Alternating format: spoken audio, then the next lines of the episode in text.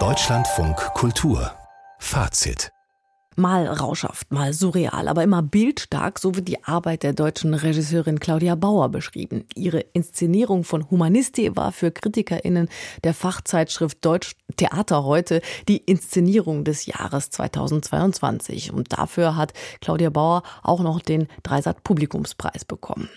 In den vergangenen Wochen hatte Bauer dann aber eher abseits der Bühne viel Trubel. Ende Dezember hatte sie ihr Engagement als Hausregisseurin am Schauspiel Dresden aufgegeben, Schauspiel Leipzig aufgegeben, aus Solidarität mit zwei Schauspielerinnen, deren Verträge nicht verlängert worden waren. Und heute Abend hat Claudia Bauer aber am Dresdner Staatsschauspiel inszeniert Vaterland nach dem Roman von Robert Harris. Und das ist eine Was wäre wenn Geschichte. Harris malt sich im Roman aus, was wäre, wenn die Nazis den Zweiten Weltkrieg nicht verloren, sondern gewonnen hätten. Die Geschichte spielt dann eine Woche vor Hitlers 75. Geburtstag in Berlin. Auf der Bühne klingt das so. 1943 Sieg über Russland. Ein Triumph des strategischen Genies des Führers.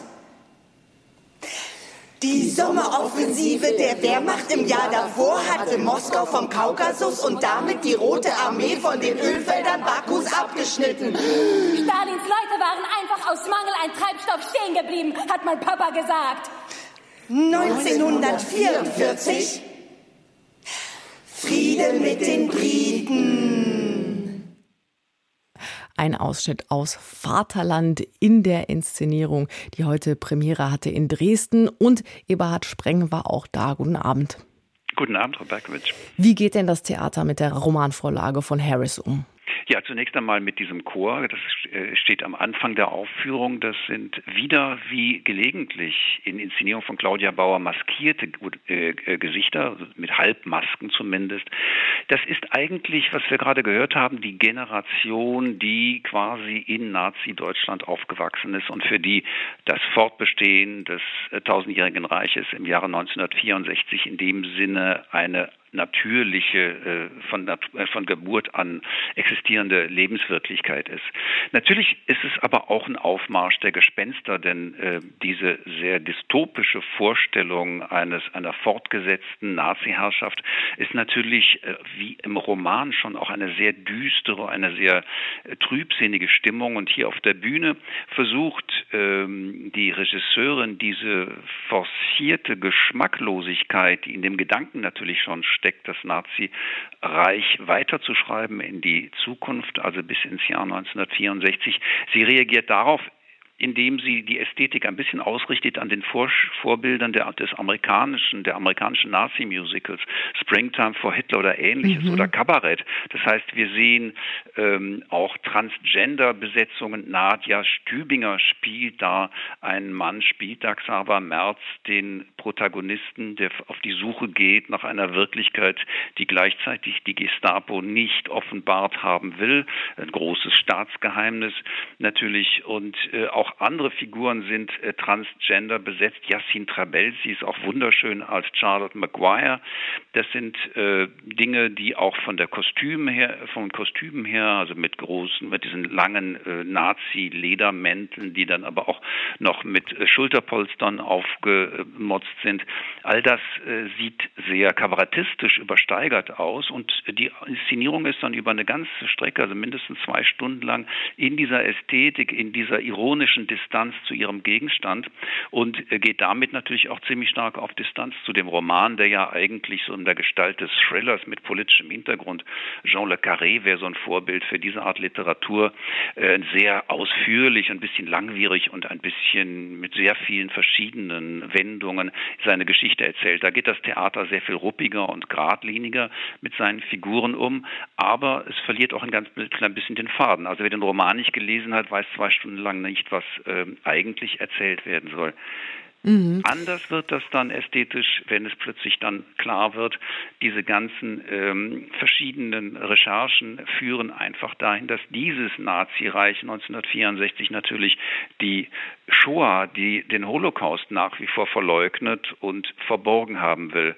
Das heißt, die Morde, die da geschehen, Und die Selbstmorde äh, finden halt statt an den Teilnehmern der Wannsee-Konferenz. Und das findet äh, Xaver Merz heraus. Und in dem Moment, wo es um diese Thematik geht, wechselt die Ästhetik vom kabarettistischen, vom Varieté hin zur expressiven Dramatik. Jetzt sind ja solche dystopischen Diktaturvisionen nicht nur auf der Bühne, gerade in Leipzig, am Deutschen Theater in Berlin. Da wird es im Stück Dogs of Europe auch bald um einen abgeschotteten Superstaat gehen, der sich über Belarus und Russland erstreckt. Was genau gibt es zu untersuchen in Bauers Inszenierung und da ja in dieser, in diesen beiden Facetten des kabarettistischen und des wirklich düster dystopischen? Ja, es ist erstaunlich, äh, sich vorzustellen, äh, wie diese, ja, ich meinte eingangs gespenstische Situation eigentlich heute noch auf der Bühne für uns relevant werden kann. Und das äh, tut es eigentlich im Grunde genommen erst im zweiten Teil wirklich in dem Moment, wo es um diese Dramatik geht, die Dramatik der Erkenntnis, die natürlich für uns auch sehr wenig nachvollziehbar ist. Also wir müssen uns natürlich äh, schon sehr anstrengen, äh, uns vorzustellen, dass Nadja Stübing weniger als Xaver Merz tatsächlich da einer äh, gewaltigen Erkenntnis nahekommt.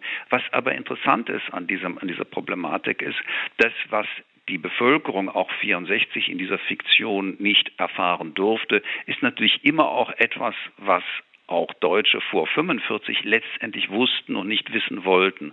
Ich glaube, dass äh, zu diesen Imperien, zu diesen Machtsystemen immer auch eine gewisse Form des Mindfucks gehört, also eine gewisse Form der Manipulation, äh, die darin besteht, dass den Menschen immer nur so viel äh, zu verstehen gegeben wird, dass sie sich selbst einreden könnten, können, nichts gewusst zu haben. Naja, und dazu gehört natürlich auch die Konstruktion des anderen, des Feindes. Ähm, und da in dem Zusammenhang finde ich ganz interessant ähm, die Abstimmung der UN-Vollversammlung zur Friedensresolution ähm, in der Ukraine. Die zeigt, die ist zwar also ähnlich ausgegangen wie vor einem Jahr, also ähnlich viele Staaten haben den Krieg gegen Russland verurteilt, aber Staaten, in denen die Hälfte der Menschheit wohnt, die haben diese Resolution entweder abgelehnt oder sich enthalten. Und was man daraus lesen kann, ist eben, dass internationale Kooperation, Multilateralismus gar keine Selbstverständlichkeit mehr sind, sondern eher mit Sorge beobachtet wird, welche neuen Blöcke sich formieren, also auch welche Dichotomien, die möglicherweise auch so eine Inszenierung ausdrückt oder die Sorge darum. Findet man das da? Das würde ich nicht sagen. Also natürlich geht es in dieser Inszenierung wie auch in dem Roman letztendlich um die Frage, was ist das moralisch richtige Verhalten? Denn Xaver Merz soll uns ja natürlich als der, der positive äh, Protagonist äh, äh, vor Augen treten, als jemand, der das moralisch Richtige tut, eigentlich, auch wenn er das mit einer blutigen Folter bezahlen muss und einer äh, sehr, sehr, sehr bitteren äh, Biografie. Ähm, was uns, glaube ich, diese Abstimmungen zeigen, ist etwas, was die Kunst ganz schwer abbilden kann, dass wir hier äh, in einer Welt der Interessengegensätze äh, leben und dass diese Interessengegensätze sich ganz materiell auf Rohstoffe beziehen, auf Lebensmöglichkeiten, Wachstumsmöglichkeiten verschiedener, zueinander in Konkurrenz bestehender, ähm, äh, verschiedener Länder und die in verschiedenen Bündnissystemen zusammenkommen, ähm, dass unsere, also die oft mit dem Begriff des Wertewestens äh, zusammengefasste Werte Wertegemeinschaft zusammen mit den USA, ja, wenn wir ehrlich sind, äh, natürlich in der Vergangenheit genau nach denselben machtpolitischen Einflusssphären Überlegungen gehandelt hat, äh, wie jetzt China und Russland und Indien und viele andere äh, Länder des ehemaligen globalen Südens, ist natürlich eine bittere Erkenntnis. Aber ich glaube, das äh, ist in der, in der Kultur und in der Kunst relativ schwer darstellbar. Sie, sie muss